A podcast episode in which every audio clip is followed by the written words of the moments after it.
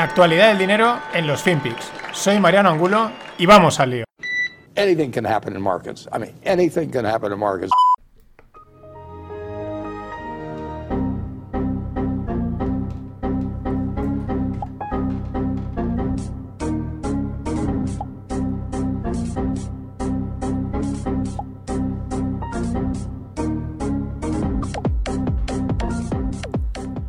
Hola no financieros, hoy arranco con este remix que encontré ayer de casualidad por Twitter. Es que Internet es fascinante, aparte de la información, los análisis, la opinión, las chorradas que hay como molan. Y esta es una. Hoy toca un FinPix así de noticias así anecdóticas, curiosas, algunas tienen también sus implicaciones. Bueno, han caído así y ¿por qué no comentarlas? La primera es porque sigue coleando el tema del divorcio entre Bill Gates y Melinda, por eso esto me ha venido perfecto. Y bueno, es que parece ser que el pillo de Bill Gates, al poco de casarse, llevan casados 27 años, ya empezó a quedar con la exnovia. Vaya tío, vaya tío. Impresionante. Eh, luego también dicen que estaría acelerando las ventas de acciones. Esto se ha llevado comentando tiempo, que él estaba vendiendo, tal. Eh, bueno, en parte suponemos que para eh, aliviar el coste del divorcio, que ya sabemos que estos divorcios en Estados Unidos son la leche de caros. Pero luego también él dice, dice Bill, que es que en 2022 viene una crisis. Bueno, bien por Bill, es un tío, nos ha demostrado ser bastante... Intenta transmitir como eh, optimismo al mundo, pero realmente es un pesimista, ¿no? Que si se acaba el mundo por aquí, que si los virus y todas estas historias, ¿no? En fin, bueno, pues sí, eh, gente prediciendo la, nuevas crisis, ¿vendrá? ¿Cuándo? No lo sabemos, pero para eso están las estrategias de long volatility, para que venga cuando venga, estar preparados. Pero la noticia más curiosa del, culebrón Bill Melinda es que ayer eh, Match Group, que es la empresa propietaria de la aplicación de ligue Tinder, se disparaba un 6%, nada, puntualmente, porque corría el rumor que Bill Gates se iba a abrir una cuenta en Tinder. En fin, claro, evidentemente eso enseguida acababa en nada. Pero es que son los tiempos de corre, que corren, los mercados son así. Eh, no es la primera tontería de este, de este, estilo que surge. Rumor absurdo y la gente, ¡fua! ¿no? los millennials, los. Yo no sé si soy millennial o no. Los Robin Hooders o toda la tropa a lanzarse a comprar. Divertido y peligroso al mismo tiempo. Pero ya digo, son los mercados, son los tiempos que corren y hay que, hay que navegarlos como toca. Seguimos. Un granjero en Bélgica mueve accidentalmente la frontera con Francia. Esto me ha llamado mucho la atención. Bueno, eh, había un hito ahí, una piedra de estas que, pues, que marcan el, eh, límites y pues supongo que el hombre pues dijo esta piedra me molesta y la muevo y punto y entonces eh, curiosamente la, la, piedra que marca la frontera con Bélgica y Francia y la ha movido lo curioso es que bueno dicen que se lo han tomado a humor que no pasa nada que claro evidentemente eso está trazado pero que la piedra tiene que volver al sitio, que van a contactar con el granjero, esperan que, bueno, que la mueva y si no, tendrán que llamar, reactivar la comisión de la frontera franco-belga, que lleva sin actividad desde 1930. Yo, o sea, es espectacular esta, esta, noticia, o sea, pero bueno, me ha llamado la atención, ¿no? Que puedas coger una piedra, moverla y de repente has hecho tu país más grande, porque evidentemente, eh, pues a lo mejor queriendo o no queriendo, movió el, terreno a su favor. Esto de todas maneras, esto de mover fronteras es más viejo que el hilo negro. Y siguiendo con el tema de las, pues bueno, de las granjas, de, lo, de la comida, la tensión comercial entre China y Australia, que venimos comentando, mm, los chinos le están metiendo viajes a las tarifas, Australia es un mercado al que le saca, saca mucho su producto. Bueno, pues esto está afectando al trigo, ¿no? Al comercio de trigo entre Australia y China. Y esto podría estar beneficiando o podría beneficiar a la cebada argentina. ¿Por qué? Bueno, Argentina son productores de cebada que pues también colocan por todo el mundo, entre ellos por ejemplo en Arabia Saudí para alimentar a los camellos. Eh, al mismo tiempo parece ser que están viendo que igual ahí en Argentina les, les suben los impuestos, se le complican un poco las cosas e intentarían aprovechar para colarse en China con este problema con Australia. ¿Por qué? Porque, esto no sabía, la cebada parece, parece ser un buen sustituto eh, para alimentar al ganado eh, cuando no tienes trigo. Se utiliza como sustituto. Así que estos tipo de jugadas y de movimientos colaterales que tienen de un lado para otro que siempre están. Que siempre son muy llamativos. Y hablando de cebada. la Oktoberfest. Los alemanes, que otra cosa no, pero les encanta planificar, lo disfrutan. Si, si conocéis o habéis estado con alemanes, mm, cuando hablan de planificar algo, ver la cara cómo se les ilumina, cómo lo disfrutan cuando dicen, esto está tal y como lo habíamos planeado y hemos planeado a 27 meses vista. Esto no son 27 meses, son 4 o 5 meses, en septiembre, octubre es cuando es la Oktoberfest, pero ellos ya han planificado y no va a haber Oktoberfest, lo cual es una pena. Pero claro, a los países pues como España nos llama la atención, porque aquí seríamos de el lunes empieza la Oktoberfest y el domingo a las 10 de la noche comunicado de se cancela, ¿no? Y por eso estas cosas de Alemania siempre a mí me llaman bastante la atención. Y lo que también hay que planificar, de esto lo hablé en el Rogle con Antonio Barco, al que le mando un saludo, es el pistacho. Os dejo una noticia en la newsletter donde explican cómo grandes fondos con mucha pasta y también inversores de estos de, dinero están adquiriendo tierra, están adquiriendo eh, terrenos en España para dedicarlas al cultivo del pistacho. Y también remarcan mucho que son grandes fortunas. ¿Por qué? Porque esto lo comentamos. El pistacho no lo plantas y mañana crece. Eh, empieza a producir el árbol del pistacho a partir del tercero o el cuarto año. Y su máximo de producción lo alcanza en el octavo. Es decir, Claro, hay que meterle pasta, aguantar hasta que empiezas a recuperar. Además, es bastante tiempo, que hasta probablemente hasta la máxima producción es cuando eso empiece a dar beneficios. Unos buenos beneficios también parece ser, pero ahí está el tema. Y bueno, Facebook ratifica la suspensión de la cuenta de Trump. Es la movida que llevamos desde, desde que fueron las elecciones, que si el baneo a Trump por aquí, por allá, también está la pregunta, ¿no? La, controversia de hasta qué punto las redes sociales, que se supone que son para un discurso libre, para que cualquier persona pueda entrar a decir lo que sea, y siempre que no diga auténticas cosas que atenten contra la integridad de otra gente, yo no creo que Trump sea el caso, puede decir más tonterías o menos, pero bueno, ahí está el tema, eso sigue coleando y un comité dentro de Facebook, o sea, fijaros la gravedad del caso, ratifica la suspensión de la cuenta de Trump y lo mejor es que seguirán reuniéndose para, para pues bueno, para, para validar, para seguir ratificándola o no, como si fuese eh, la prisión permanente, una cosa de estas que de vez en cuando, ¿no? Y no sé, es que me parece absurdo una empresa dedicando esos recursos por un tío que ya no es presidente. En fin, Trump, de momento, pues ha lanzado su blog en el que va a colgar fotos, vídeos, textos para ir contando cómo va siendo su vida, diciendo sus cosas, para seguir expresándose al público, pero en el que no va a permitir comentarios para que no le troleen. Bueno, a mí esto tampoco me parece muy distinto de lo que va a hacer Pablo Iglesias a partir de ahora. Y una de, de deporte, de valoración de equipos, lo encontré otro día, sobre todo porque el Manchester United, que es uno de los grandes equipos de fútbol en términos deportivos y también en términos de valoración, eh, pues estaría valorando la venta. Está en propiedad de la familia Glazer, si no me equivoco, americana.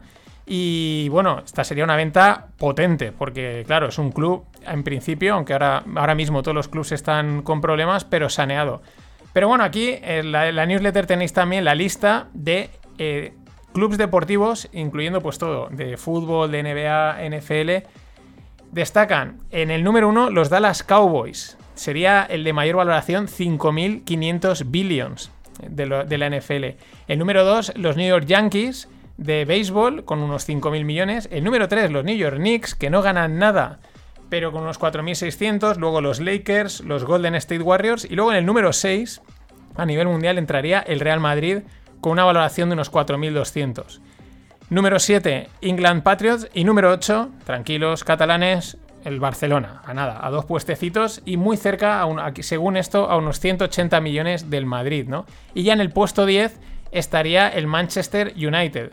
Es interesante, son los tres clubes de, fútbol que están ahí colados entre todos los equipos americanos que, sobre todo allí, son máquinas de hacer dinero, ¿no? Con lo cual es la verdad también loable el, el poder de estos tres y que dos sean españoles.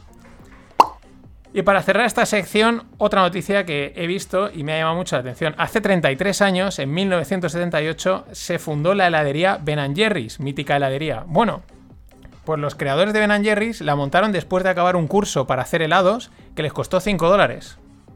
Hicieron el cursito, aprendieron a, mover la crema, la leche, cómo se hace el helado, no tengo ni idea, y montaron una heladería que ya veis lo que es.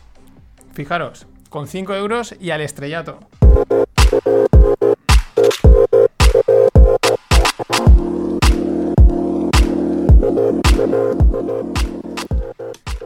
Y en el mundo startup, una startup, claro, llamada FlexTalk, desde Egipto, nada más y nada menos. Bueno, entró en Y Combinator. Y Combinator es una importantísima aceleradora de Estados Unidos, una de las más famosas, más conocidas, de mayor potencial. Es un éxito ya solo entrar ahí. Bueno, entran en Y Combinator y a los 5 meses han levantado una ronda ya de 3,25 millones. ¿Qué hace FlexTalk? Como dice Stock, pues ayudar en la gestión del e-commerce eh, tanto a los clientes como a los propietarios de negocios, con almacenaje, almacenaje, logística y delivery. ¿Qué es lo que me ha llamado la atención de esta noticia? Que dices, oye, pues tampoco es nada tan distinto. Una, una startup que se dedica al mundo del e-commerce, que ayuda en los procesos, etcétera. Claro, pues eso no. El primero, Egipto, ¿no? Eh, bueno, eso ya llama la atención porque son países que muchas veces no tienes en el radar y sobre todo que en el artículo utilizan el término la región MENA que no tiene nada que ver con menores tutelados, que es como se utiliza esa palabra aquí en España, sino como eh, MENA como acrónimo de Middle East and North Africa. Y me llama la atención a buenas porque, bueno, es una manera ya de, empezar a considerar esa región como un, como un sitio, ¿no? Donde se están haciendo cosas, donde se deben hacer cosas. Y también, por otro lado, el calado, la capilaridad, la potencia que tienen los negocios digitales que permiten, eh, bueno, si se siguen desarrollando yo creo que a este nivel, y muchas veces hablamos de África o ahora mismo de la región MENA, hablaremos bastante más, que este tipo de regiones pues empieza a entrar dinero, se desarrollen, haya economía, que es lo que necesitan y acabar con tantas historias que hay metidas. Pues eso, súper interesante. Y también interesante por la parte esta marketingiana que hay en el mundo startup y también por lo que proponen. La empresa Link. Ellos venden Knowledge as a Service. Ya os lo he comentado alguna vez, últimamente es todo as a service, todo es eh, eso, como servicio, ¿no? En pocas palabras, pago por suscripción. Pero ¿qué hacen esto de knowledge as a service, ¿no? Conocimiento como, como un servicio. Mm, no es, podríamos pensar que es formación, que es una, página donde te das de alta y tienes formación. No, lo que hacen es como, es como una conexión entre gente, ¿no? O sea, es decir, eh, tú te metes ahí y te conectas con gente del mundo y profesionales para pues intercambiar información, soluciones, ayudas de negocio a un nivel pues bueno, de alto valor. De hecho han llegado a un acuerdo con la firma de inversión VS. Alguien podría pensar, ¿qué diferencia hay esto con LinkedIn? Pues mm, digamos más específico, ¿no? LinkedIn es como más vasto, ahí todo el mundo pone sus florituras y cosas así y aquí iría más específico a crearte tu red de contactos que te aporten valor de cara a tus proyectos, a tu profesión, a lo que hagas, ¿no? Incluso que te puedan ayudar a soluciones, lo cual es como pues una especie de tener un brainstorming constante o una especie de mentor o algo así. Una cosa, bueno, de mentor a mentor, pero igual tú también eres el que le aportas valor. Me llama mucho la atención el Knowledge as a Service y la propuesta de esta gente, que probablemente vayan surgiendo más copias y, y triunfarán, porque estas cosas triunfan porque también hay que tener en cuenta, daros cuenta de cómo cada vez los modelos de negocio son más abstractos en cuanto al concepto, ¿no? no es, cuesta más entenderlos, son más, como digamos, etéreos, eh, porque bueno, vamos al mundo de la creatividad, de, de las ideas y hay que monetizar eso, por eso hay que ponerle a todo as a service. Y en el mundo blockchain, otra idea que me ha llamado bastante. La empresa IoTex, de un chino Mm, tiene que ver con IoT. IoT es Internet of Things, es decir, eh, conectar aparatos con Internet y, que registren cualquier dato y los compartan, ¿vale? Vale, eso unido a los NFTs, a los Non-Fungible Tokens. ¿Qué es lo que ellos proponen? Lo que ellos proponen es llevar el, el, uso de los non-fungible tokens más allá del arte, sino a un, podríamos decir, un uso industrial. Es decir, tokenizar datos, datos de, mm, lo invento, ¿vale? Pero una máquina industrial que está produciendo unos datos, pues esos datos los minteamos, producimos el NFT y luego pues lo podemos utilizar para algo, no, ya, no con el objetivo de venderlo y sacar dinero, sino eh, la idea que entre dentro de un smart contract y pueda disparar pues cualquier acción que ejecute el smart contract. Es decir, lo que viene a ser un oráculo, más o menos. El oráculo lo que hace es proveer información al smart contract, al programa en el mundo blockchain, y cuando recibe esa información dice, ah, que hemos alcanzado la temperatura de 30 grados, automáticamente he de encender o he de hacer esta acción, ¿no? Bueno, eso a través de datos y eh, metiéndolos en NFT que los haces por lo tanto únicos e inmutables, ¿no? Bueno, ahí en ese mundo están trabajando. Interesante. Ya sabéis que en las blockchain lo que funcionan son los algoritmos de consenso, el proof of work es el de Bitcoin, el proof, el proof of stake, el proof of. Aquí ellos se han inventado dos con también nombres llamativos. El Proof of Presence, que sería, eh, bueno, de presencia, ¿no? De, de, tomar datos de la presencia de algo y certificar que ese algo, o esa persona, o esa máquina está en un sitio, ¿no? Por temperatura, por localización. Y luego lo evolucionan a llamarlo al Proof of Anything. No al Proof of Anything entendiéndolo con la traducción de la prueba de la nada, sino la prueba de cualquier cosa, ¿no? De, que, de poder probar que cualquier cosa está en su sitio. Seguimos con conceptos abstractos, pero muy potentes. Por cierto, ayer Yellen decía que la regulación de las criptomonedas es un tema que bien merece la pena abordar, ¿no?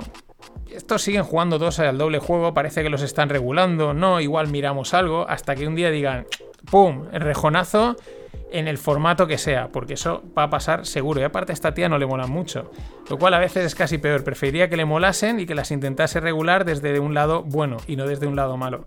Veremos cómo acaba la cosa. Hasta mañana.